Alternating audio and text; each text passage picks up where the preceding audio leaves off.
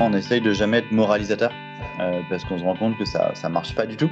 Euh, on est des convaincus de l'environnement en fait et c'est vraiment pour ça qu'on a lancé l'entreprise. Néanmoins, on communique pas tant que ça en fait sur l'environnement parce qu'en fait, on se rend compte qu'en pratique, les gens le, font très peu s'il y a que un, rationnel environnemental. Et c'est pour ça qu'on a beaucoup travaillé en fait la, la santé et le goût, de se dire en fait, tu vas manger du végétal parce qu'en fait, tu te rends compte que c'est bon et que c'est sain. Et l'effet collatéral, c'est que c'est bon pour l'environnement. Bonjour à toutes et à tous, je vous souhaite la bienvenue dans le podcast Paradigme. Je m'appelle Camille Bourg, je suis journaliste et je vous accompagne pour une deuxième saison. Cette fois-ci, je vous propose d'aborder de nouvelles thématiques, toujours avec des acteurs engagés, des entrepreneurs, des personnalités, des membres d'associations, puisqu'ils ont tous à cœur de faire face aux problématiques sociales et environnementales de notre époque. Ils nous parlent de leurs engagements, de leurs actions concrètes et des enjeux dans leur secteur. Ce podcast est créé par Paradigme, la première plateforme de mode de seconde main, partenaire des marques. Paradigme rachète immédiatement les pièces que vous ne portez plus pour que la seconde main devienne un réflexe. Vous pouvez les suivre sur Instagram avec le nom paradigme underscore fr et consulter leur site paradigme.fr pour découvrir leur offre. Bonne écoute Dans ce nouvel épisode, nous allons parler d'alimentation et plus particulièrement de viande végétale avec Guillaume Dubois, le cofondateur de Happyvore. La consommation de viande est en constante augmentation et la production massive a des conséquences sur le dérèglement climatique puisque le secteur de l'élevage est responsable de 14,5% des émissions totales de gaz à effet de serre d'origine humaine et de la moitié des émissions du secteur agricole mondial. Alors pour y faire face, la start-up s'est spécialisée dans les alternatives à la viande à base de protéines végétales et pour cela, elle propose de nombreux produits dont des bâtonnets panés végétaux, des nems traditionnels végétaliens, des chipots végétales, des suprêmes panés végétaux ou encore des boulettes végétales. Alors en quoi est-ce plus vertueux pour la planète et pour les hommes? On en parle tout de suite avec notre invité. Bonjour Guillaume, du coup je suis ravie de, te recevoir pour ce nouvel épisode du podcast euh, Paradigme qu'on enregistre pour une fois euh, à distance. Mhm. bonjour euh, je le disais en introduction, tu as cofondé Apivore, donc c'est une marque qui propose de la viande 100% végétale et française. Tu l'as lancé, il me semble, avec Cédric Meston en 2019. Ça. à ce moment-là, ça s'appelait Les Nouveaux Fermiers. Alors, ma première question, c'est qu'est-ce qui vous a poussé à lancer du coup cette marque au départ en 2019 bah, L'idée, c'est on voulait lancer une entreprise qui a un impact euh, environnemental euh, positif. Et on s'est rendu compte qu'en fait, l'alimentation, c'est une grande part en fait de l'impact euh, environnemental. La viande, en fait, c'est 15% des émissions de CO2 dans le monde.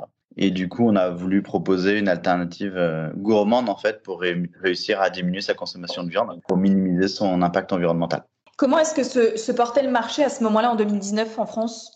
Bah, C'était assez euh, naissant, en fait. La France, c'est un des pays où on mange le plus de viande. Euh, et le moins de végétal. En Europe, en fait, avec l'Espagne, on est le, pays où il y a le, plus de viande. Et, euh, et du coup, c'était un marché qui est assez réticent en fait au végétal, la France. Et en fait, vu qu'on a bah, toutes nos traditions culinaires et puis on est très fiers de notre gastronomie, on n'aime pas trop changer ce qu'on mange.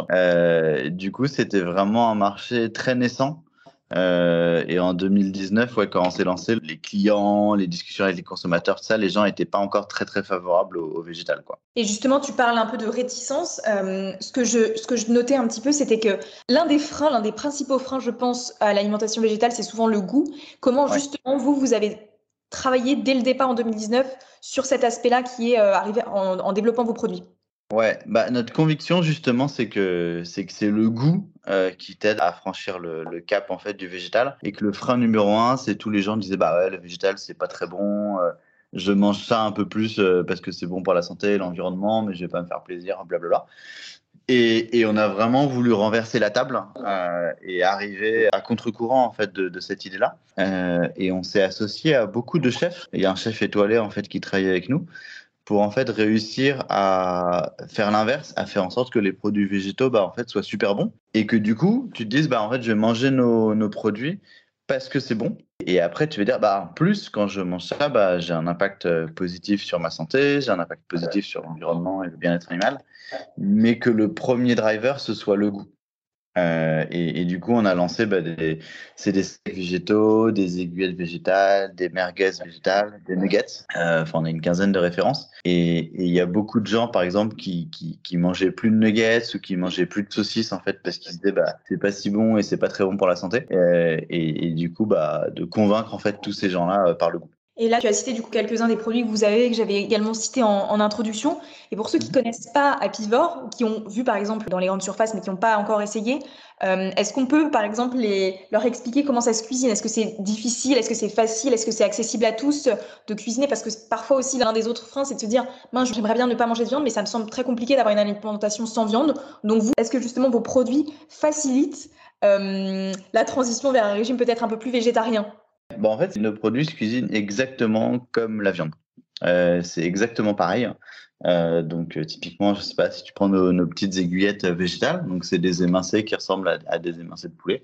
Bah, tu as deux petites barquettes que tu achètes en grande distribution et puis tu, tu les déposes dans ta poêle, euh, tu les fais un petit peu griller, euh, tu les fais un peu dorer, euh, et ça se cuit en fait vraiment comme la viande. Il y a beaucoup de gens en fait effectivement quand ils passent à un peu plus de végétal, ils savent pas trop quoi cuisiner ou comment. Nous l'idée c'est c'est pour ça qu'on a fait un substitut, c'est que ça remplace en fait la viande.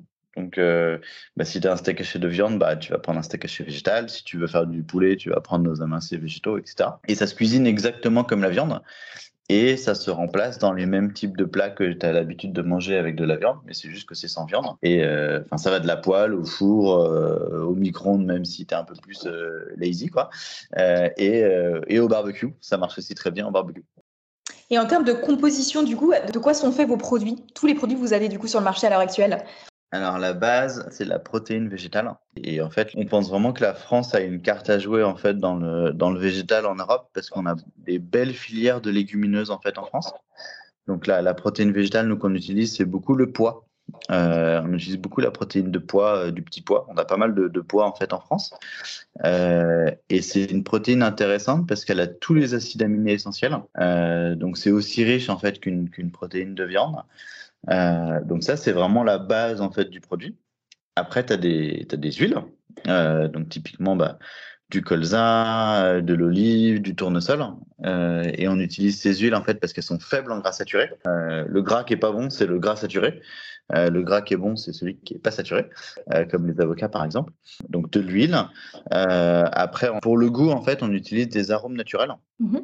Donc ça, c'est des végétaux fermentés. Euh, on travaille avec des nez, c'est un peu comme euh, c'est un peu comme le vin, euh, où en fait on a des nez qui viennent identifier les molécules aromatiques de la viande. Donc quand il mange un bout de viande, bah, il vient de se dire qu'est-ce que j'ai en note d'attaque, qu'est-ce que j'ai en note qui domine, qui rémane après en bouche, etc. Et on vient chercher des végétaux fermentés qui ont en fait les mêmes types de notes aromatiques pour reconstruire en fait le profil aromatique de, la viande. Et après on a pas mal d'épices aussi. Euh, on joue un peu avec les épices. Euh, typiquement la merguez. Quand tu manges une merguez, en fait, le goût de la merguez, c'est le, piment de Cayenne. Euh, quand tu manges du piment de Cayenne, tu as l'impression de manger la merguez. Donc, il suffit de mettre du piment de Cayenne et pouf, tu es dans l'univers merguez. Quoi. Et tu sais qu'il y a un gros sujet autour de, et je pense qu'on t'a déjà posé la question pas mal de fois depuis 2019, mais euh, sur la question de la nourriture et des alternatives végétales, euh, il y a un sujet aussi autour de la nourriture transformée. Euh, comment vous vous positionnez vous par rapport à ce sujet-là en termes de, de composition? Est-ce que vous l'avez fait évoluer par rapport au début? En fait, c'est pas parce que les produits forcément sont végétaux qui sont bons pour la santé, parce qu'ils peuvent être aussi transformés. Donc vous, comment vous faites et comment vous répondez à cette problématique-là, qui est aussi un vrai sujet pour beaucoup de consommateurs, notamment ceux qui sont végétariens, végétaliens, qui s'y intéressent, qui sont souvent très informés sur ces sujets-là? Ouais, c'est un vrai sujet en fait, la transformation et en fait les sujets de santé. Aujourd'hui, en fait, c'est triste à dire, mais une majeure partie de ce que tu trouves en grande distribution n'est pas bon pour la santé. Mm-hmm. Et, et, du coup, en fait, les, les, gens à force savent plus trop s'y retrouver. Et c'est vrai que même dans le végétal, il y a des produits, en fait, euh, il y a des produits végétaux qui sont pas bons pour la santé. En fait, l'essentiel, euh, il, y a, il y a plusieurs sujets. Et donc, nous, on travaille énormément depuis le début, en fait, sur ces sujets-là pour que nos produits soient, soient sains on a une nutritionniste assez capée en, interne. Euh, et en fait, pour que les produits soient sains, c'est, bah, il faut que tu aies de la protéine déjà. Sinon, sinon tu n'as pas ta dose de protéine en fait quand tu manges ton substitut. Il faut que tu pas trop de gras, euh, et donc surtout pas de, gras saturé, parce qu'il y a du bon gras et du mauvais gras. faut pas mettre trop de sel, Euh, et ça, il y a beaucoup d'industriels qui jouent avec ça parce que en fait, euh, quand tu mets plus de sel, bah en fait c'est meilleur euh, au goût, mais c'est moins bon pour la santé. Donc on fait très attention au sel. Les fibres aussi. il faut avoir des fibres en fait pour favoriser la, la digestion. Mhm. et après, tu as tous les sujets additifs. et tu as beaucoup, beaucoup d'industriels qui mettent beaucoup d'additifs parce qu'en en fait, ça leur, ça leur permet de faire des produits moins chers ou plus goûtus. Euh, et donc nous, on est ultra strict en fait sur les additifs. Euh, et c'est ce qui fait qu'en fait, depuis le début, en fait, tous nos produits, on est à chaque fois Nutri-Score A ou Nutri-Score B. Euh, essentiellement Nutri-Score A, on en a que deux, je crois, qui sont Nutri-Score B. Et Yuka, tu connais Yuka Bien sûr, oui. On est vert sur, sur tous les produits, on est vert sur Yuka. Et du coup, pour nous, c'est un sujet central parce qu'en fait, Là, pour le coup, la viande n'a pas le, monopole euh, des problèmes de santé. Euh, tu peux aussi faire des produits végétaux si tu fais pas attention, qui sont pas bons pour la santé.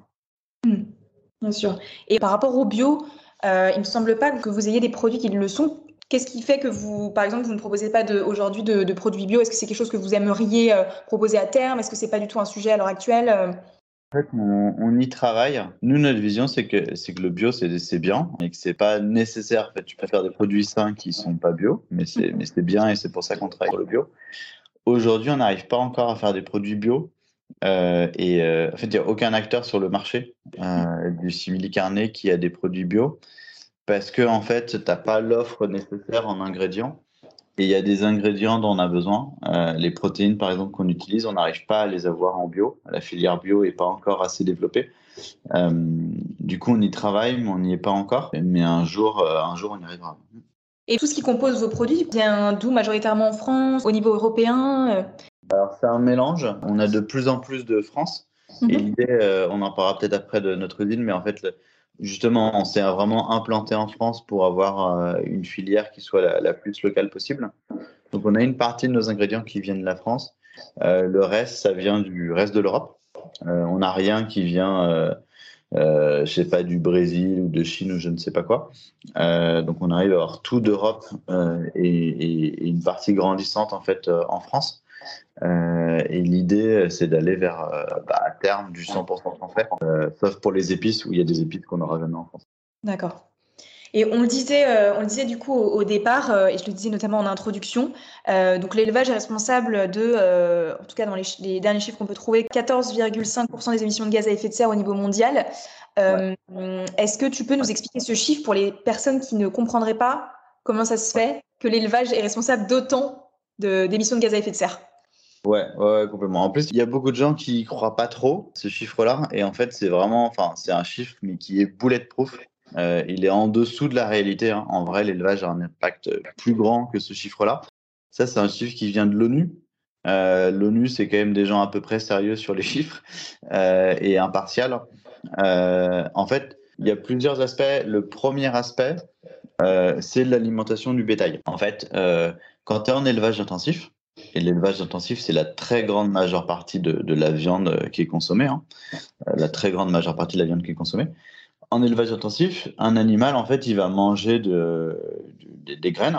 Et du coup, euh, typiquement, tu vas le nourrir bah, au soja ou au maïs.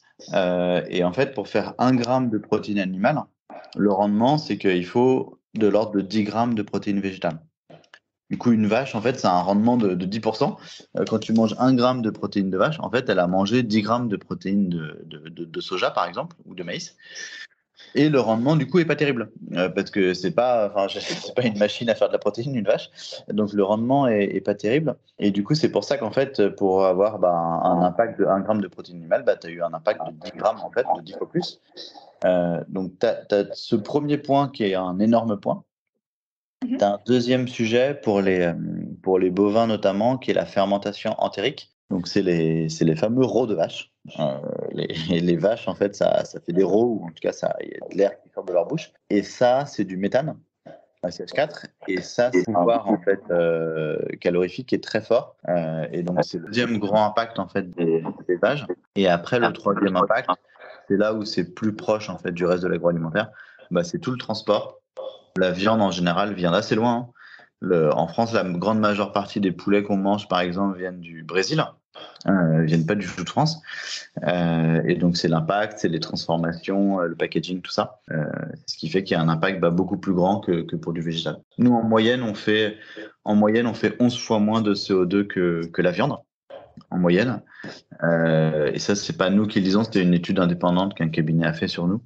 on fait 11 fois moins de CO2.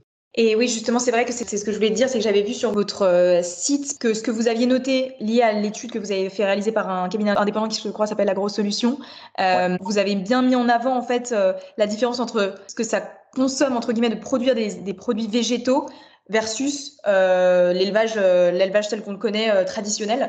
Et je trouve que c'est assez parlant. Donc j'invite toutes les, toutes les personnes qui sont intéressées à, à aller sur votre site pour voir pour voir tous ces chiffres. Mhm. Euh, et j'en viens du coup à un autre sujet qui est là un peu votre sujet d'actualité euh, dont tu en as dit euh, deux mots juste avant. C'est l'ouverture de votre première usine dans le Loiret à Chevilly, si je ne me trompe pas, qui a d'ailleurs été inaugurée par, par notre cher ministre de l'économie Bruno Le Maire récemment. Est-ce que c'est bien du coup la première usine de viande végétale en France? C'est ce que j'ai lu, mais je voulais en avoir la confirmation auprès de toi. Nous, on avait, on avait ouvert en fait une, une première il y a, il y a quelques temps. À l'époque, c'était la première. Il y en a eu euh, petit à petit, en fait, ça grandit. C'est surtout la plus grande usine dédiée au végétal, en fait, euh, française. Euh, c'est surtout la, plus grande. En fait, le sujet, c'est un sujet de marché. C'est qu'avant, en fait, il y avait très peu de consommation en France. Et du coup, il n'y a pas eu d'industrialisation en France, en fait, sur ce type de produit.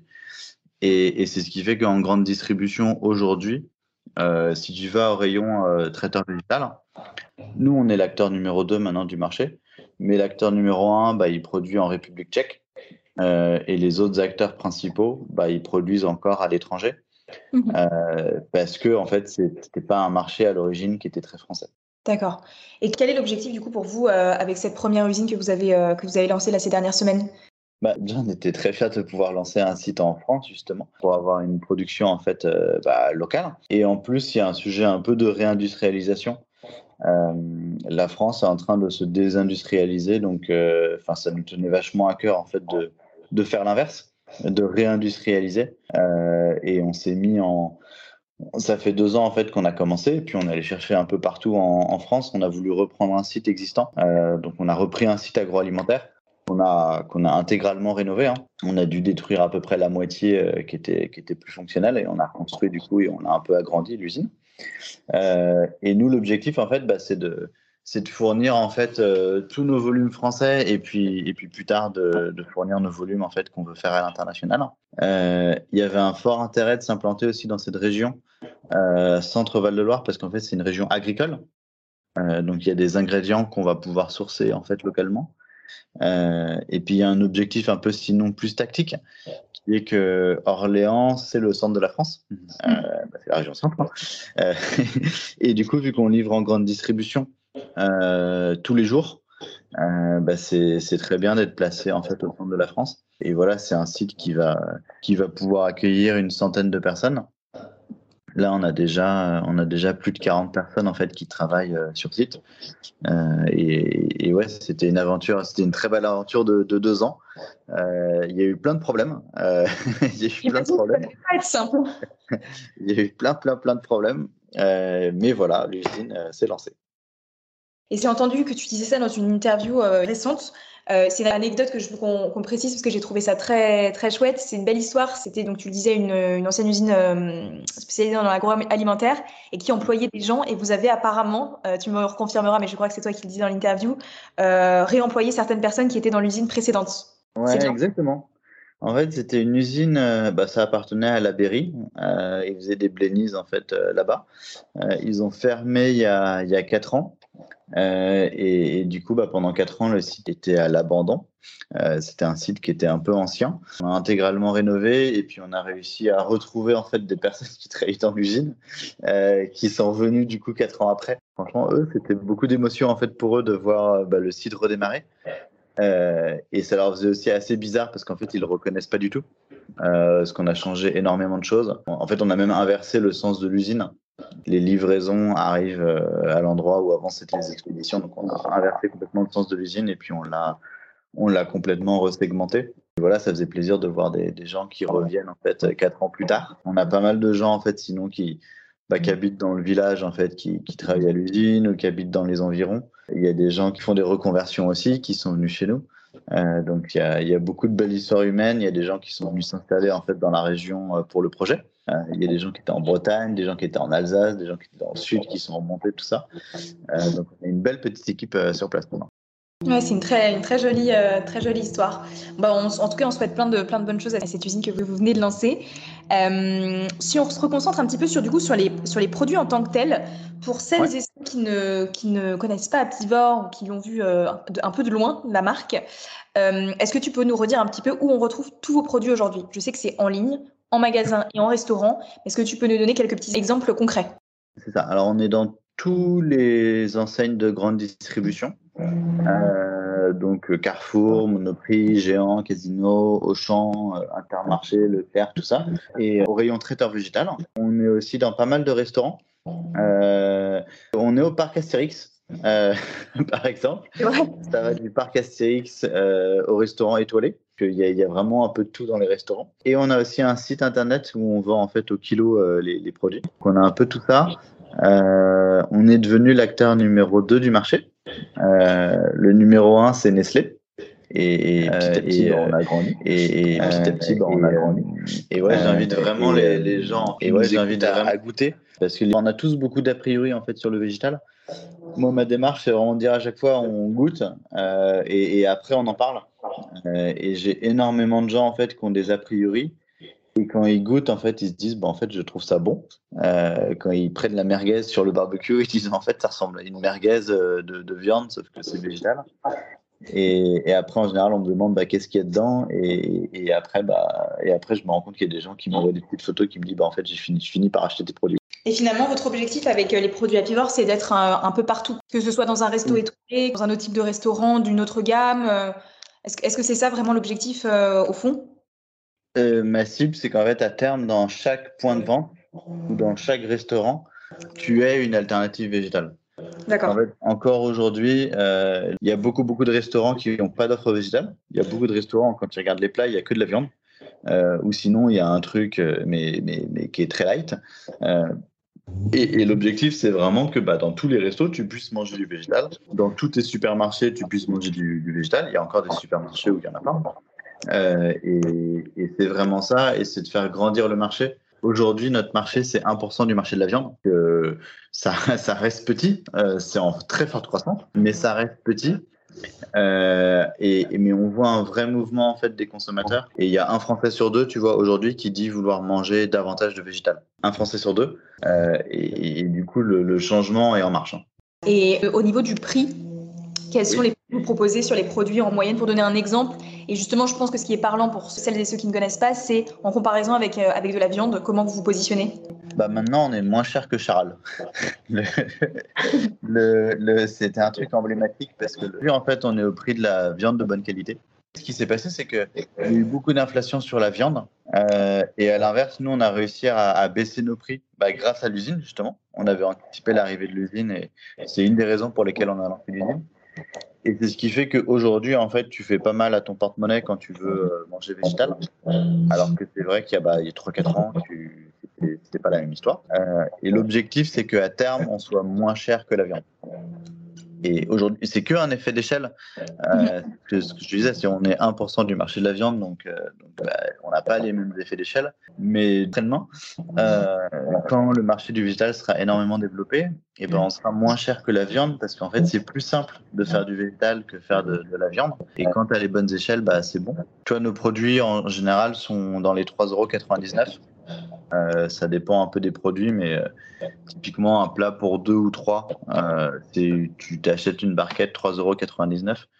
Du coup, maintenant, on est très abordable. Et, on se rend compte qu'on a fait pas mal d'enquêtes consommateurs, tu vois, pour savoir qui, achète nos produits. Et c'est pas du tout les gens qui, gagnent plein d'argent, tout ça. c'est vraiment monsieur et madame tout le monde. Et le prix ne devient plus un frein. C'est très intéressant que, tu dis ça parce que j'imagine qu'il y a eu quand même une réelle évolution ces dernières années euh, en France et que ça a été une évolution assez, assez impressionnante parce que je pense qu'en France, on n'était pas forcément les plus avancés sur la question de l'alimentation végétale, des substituts, des alternatives qu'on pouvait avoir aux États-Unis ou même dans les pays comme en Angleterre qu'on pouvait avoir, mais que la France a vraiment, là, c'est 5 7, 10 dernières années bien évolué et que effectivement euh, des produits qu'on pensait peut-être réservés à un certain type de population, un certain pouvoir d'achat, euh, porte-monnaie. Euh, finalement, en fait, on se rend compte que vous avez d'une certaine façon, grâce à vos produits et à tous les acteurs qu'il y a, et, grâce aussi au, prix qui devient de plus en plus abordable, permis à beaucoup, de gens de, pouvoir végétaliser un petit peu plus facilement leur alimentation en essayant de manger le, le, mieux possible. Euh, parler de Nestlé, du coup, donc effectivement, on, on, le sait, et je pense que les consommateurs l'ont vu aussi, notamment dans les grandes surfaces qu'on connaît tous et que tu citais tout à l'heure. il y a de plus en plus d'acteurs sur ce marché-là. Comment est-ce que vous faites face à cette concurrence et quels sont pour, euh, pour toi euh, vos atouts? En fait, la concurrence, en fait, elle est positive tant que c'est des bons produits. Et en fait, on est tous dans le même bateau, en fait, avec les concurrents. Et ce qui fait du, mal à la concurrence, c'est si jamais il y a un produit dans le rayon, tu vois, qui est pas bon, et qu'un consommateur en mange, et du coup, il se dit, bah, c'est pas bon, et après, il va se dire, bah, le végétal, c'est pas bon, je vais pas arrêter. Et ça, ça fait beaucoup de mal à la catégorie. Et du coup, c'est pour ça qu'on essaye de faire en sorte que les produits qui sont pas bons sortent pour que les gens aient une bonne expérience en fait du végétal. Que ce soit par nous ou pas par nous, en fait, à la limite, euh, peu, importe. Mais il faut que les gens aient une bonne expérience du végétal pour qu'après ils, ils, soient convaincus en fait et qu'ils s'y remettent. Du coup, ouais, tu l'as dit, il y, a eu, il y, a eu, beaucoup beaucoup de, de, de, de, concurrence en fait sur les dernières années. C'est en train de se calmer. Il y a plus trop maintenant de, nouvelles marques. Hein. C'est un peu en décroissance. Hein. Il, y a des, il y a des acteurs même qui sont en train de, de partir. Euh, nous, en fait, notre différenciation, c'est vraiment par le, par le goût. On veut vraiment faire en sorte que l'expérience soit positive à chaque fois d'un point de vue gustatif. Et le deuxième point, c'est la santé. C'est de faire en sorte que les produits soient tout le temps sains. Et du coup, on fait pas de compromis entre le goût et la santé. Euh, S'il y a un produit qui est pas au niveau, bah, on le sort pas. Euh, et on veut vraiment que si tu vas acheter nos produits euh, chez Carrefour, par exemple, bah, que tu aies une expérience positive et que tu te dises, bah, cool, je, vais, je vais manger plus de végétal, je vais m'y remettre. Finalement, ce qu'on ce qu'on retient aussi, c'est comme beaucoup de, de marques, euh, d'entreprises, de start-up euh, un peu engagées, c'est qu'il y a aussi euh, pas mal de, effectivement, d'enjeux de sorte de pédagogie, même si j'aime pas forcément, je, je dis pas ça de façon un peu moralisatrice, mais justement plus dans le bon sens de à, faire comprendre, bah, du coup, à des, là pour ton cas, en tout cas avec euh, Apivore, à, en étant une marque, à faire comprendre aux consommateurs qu'effectivement il y a tous les intérêts et les bienfaits qu'il y a justement à manger des produits végétaux, que ce soit pour la planète, mais aussi pour les hommes. En fait, c'est vraiment ces doubles avantages.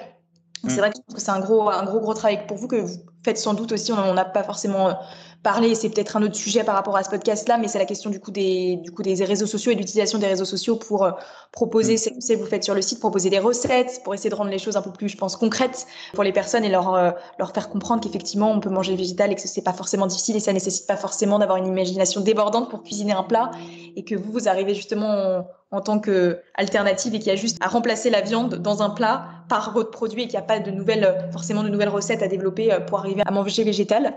Euh, on arrive bientôt à la fin de l'épisode. Euh, j'ai encore, j'aurai encore plein de questions, mais je vais essayer d'aller droit au but. En gros, sur la question un peu de l'après, est-ce que vous envisagez l'étranger? Où est-ce que vous en êtes par rapport à, à ça aujourd'hui? On l'envisage, mais en fait, notre priorité, c'est vraiment la France il y a beaucoup de, de, de, marques qui ont tendance à un peu s'éparpiller dans plusieurs pays, tout ça. On voit que les, les, préférences consommateurs sont quand même très différentes selon les pays. Euh, tu vas être attiré par des produits différents euh, selon que, que, que tu as grandi en France ou en Espagne ou en Italie ou en Allemagne, etc. Euh, et du coup, en fait, nous, on a ralenti. Au tout début, on pensait aller très vite à l'étranger on a un peu changé de fusil d'épaule euh, et on s'est vraiment dit on veut d'abord euh, vraiment bien s'installer, avoir un vrai confort en fait en France, euh, être vraiment un, un, vrai leader en fait français. Euh, et après dans notre approche pour rebondir sur un point essentiel que tu as dit juste avant, justement on essaye de jamais être moralisateur euh, parce qu'on se rend compte que ça ça marche pas du tout. On est des convaincus de l'environnement en fait et c'est vraiment pour ça qu'on a lancé l'entreprise. Néanmoins on communique pas tant que ça en fait sur l'environnement parce qu'en fait on se dit c'est pas l'environnement qui fait changer tes habitudes euh, et, c'est pas parce que euh, on te dit c'est mieux pour l'environnement que tu vas le faire. on se rend compte qu'en pratique, les gens le, font très peu s'il y a que un rationnel environnemental. Et c'est pour ça qu'on a beaucoup travaillé en fait la, la, santé et le goût, de se dire en fait tu vas manger du végétal parce qu'en fait, tu te rends compte que c'est bon et que c'est sain. C'est pour ça, en fait, que les, que les gens le, font en, premier lieu. Et l'effet collatéral, c'est que c'est bon pour l'environnement. Et en fait, nous, à la base, c'était notre but premier. Mais en tout cas, c'est pas ordre-là, tu vois, tu vois, le changement d'un point de vue consommateur. Euh, les, les, consommateurs, si on est honnête, en fait, réfléchissent d'abord par rapport à eux. Bien sûr. D'abord, euh, qu'est-ce que moi, ça va me faire? Euh, et c'est ça qui, qui, crée le changement. Et, et, et, du coup, après, bah, grâce à ça, tu as un changement sur l'environnement. Mmh. Alors, j'ai encore trois dernières petites questions. Euh, mmh. L'une d'entre elles, l'avant-avant-dernière, c'est est-ce que vous allez sortir des nouveautés, des nouveaux produits à Pivor dans les prochains, prochaines semaines? Est-ce qu'on va avoir ça dans nos assiettes? Alors, euh, oui, il y a un nouveau produit qui va arriver, mais je garde le suspense euh, entier. Parfait. ce sera dans, quelques semaines ou dans quelques mois En tout cas, dans l'année, potentiellement Dans quelques semaines, Parfait. Bon, bah, à bon entendeur.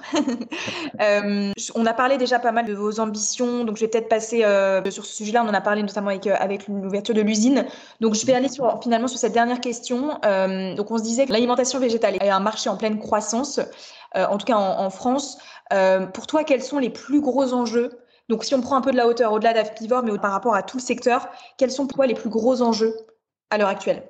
Un point de vue humain, environnemental, tout. Pour moi, il y a deux grands enjeux. Euh, il y a un premier enjeu qui est, le goût. Euh, et en fait, il y a beaucoup d'acteurs qui ont tendance à l'oublier que en fait la base, la, base de la base de la base de l'agroalimentaire, c'est que les gens mangent quelque chose parce qu'ils trouvent ça bon. Euh, et c'est juste euh, la base, quoi. Euh, et il y a beaucoup de gens qui ont tendance à l'oublier. en pratique, une fois qu'ils sortent des produits. et le challenge, en fait, pour que le végétal se développe, c'est qu'il faut que ce soit bon. Et du coup, faut vraiment que, faut vraiment arrêter qu'il y ait des produits qui soient pas bons, qui soient mis sur le marché parce que c'est contre-productif. Euh, donc pour moi, il y a vraiment un enjeu euh, et, la France a toutes ses cartes à jouer parce qu'on a un beau patrimoine culinaire et puis on a beaucoup de gens hyper talentueux, beaucoup de chefs hyper talentueux en fait qui arrivent à faire de la magie en fait avec les produits. Donc il y a un enjeu sur le goût. Euh, et je pense après il y a un enjeu un peu de bah de, de, faire un shift un peu des mentalités. Euh, et beaucoup de gens ont un, premier a priori un peu négatif sur le végétal en se disant bah ça va pas être bon, euh, ça va pas être sain ou je sais pas quoi, alors qu'en fait, c'est, tout ça, c'est pas fondé, mais donc il faut juste informer. C'est pour ça que c'est très bien de faire des podcasts sur le sujet. Euh, il faut juste informer. Et du coup, il y, a, un shift un peu des mentalités à se faire et qui, a beaucoup commencé et qui doit continuer. Euh, et même les pouvoirs publics, on s'en rend compte, en fait, sont très ambivalents. Euh, tu vois, le, bah nous, il y a l'inauguration qui se fait avec Bruno Le Maire. Oui. Bruno Le Maire a dit beaucoup de positifs, en fait, sur le végétal. Euh, il s'est fait bâcher euh, comme jamais en fait euh, sur Twitter par les lobbies de la viande qui disaient que c'était pas possible qu'un ministre de l'économie vante le végétal comme ça. Et en fait, on s'est dit c'est dingue, c'est quand même représentatif à quel point le, il y a encore du travail à faire sur les mentalités. Mm. Mais voilà, du coup pour moi les enjeux c'est ça, c'est la gourmandise et, et le shift des mentalités. Bah, je te remercie en tout cas pour cet épisode qui était vraiment très intéressant. Je, je encore, comme à chaque fois, plein de questions à te poser, mais je pense qu'on a donné un, bon aperçu de, de, de, ce que vous faites depuis, euh, depuis 2019. Donc je te remercie pour, euh, pour cet échange. Super, bah, merci Camille. Merci. Merci d'avoir écouté cet épisode. S'il vous a plu, je vous invite à le partager sur les réseaux sociaux, Instagram, LinkedIn, Facebook, Twitter, en identifiant Paradigme et l'invité. N'hésitez pas à mettre 5 étoiles sur les plateformes de streaming audio et à en parler autour de vous. Vous avez des questions ou des suggestions à faire, écrivez-nous également sur les réseaux sociaux. On se fera un plaisir d'échanger avec vous. Je vous dis à bientôt.